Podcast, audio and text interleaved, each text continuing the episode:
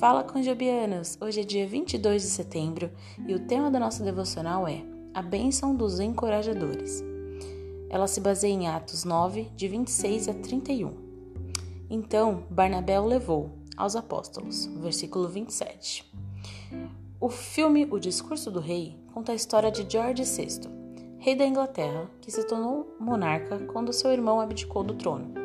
Com a iminência da Segunda Guerra Mundial, o governo queria um líder articulado por causa influente, do influente poder do rádio, mas o rei George VI era gago. Cativou-me a atuação da esposa de George, Elizabeth. Durante a luta dolorosa do marido, ela foi sua constante fonte de estímulo.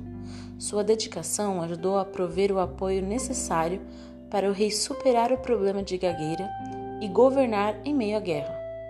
A Bíblia destaca histórias de pessoas que foram fonte de encorajamento em circunstâncias difíceis. Moisés teve o apoio de Arão e Ur, e Isabel encorajou Maria quando estava grávida. Paulo, já convertido, precisou do apoio de Barnabé, cujo nome significa filho do encorajamento.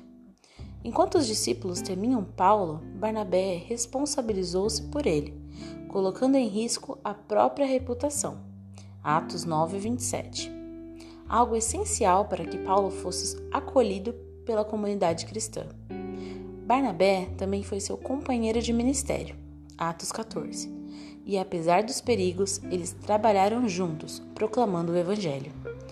A orientação para os cristãos é: animem-se e edifiquem uns aos outros. 1 Tessalonicenses 5,11 que possamos ser fontes de ânimo para outras pessoas em situações difíceis. Para refletir e orar. Senhor Jesus, ajuda-me a encorajar os outros. O encorajamento de um amigo pode fazer toda a diferença. Que Deus te abençoe, que você possa compartilhar e encorajar os seus amigos no dia de hoje. Até a próxima!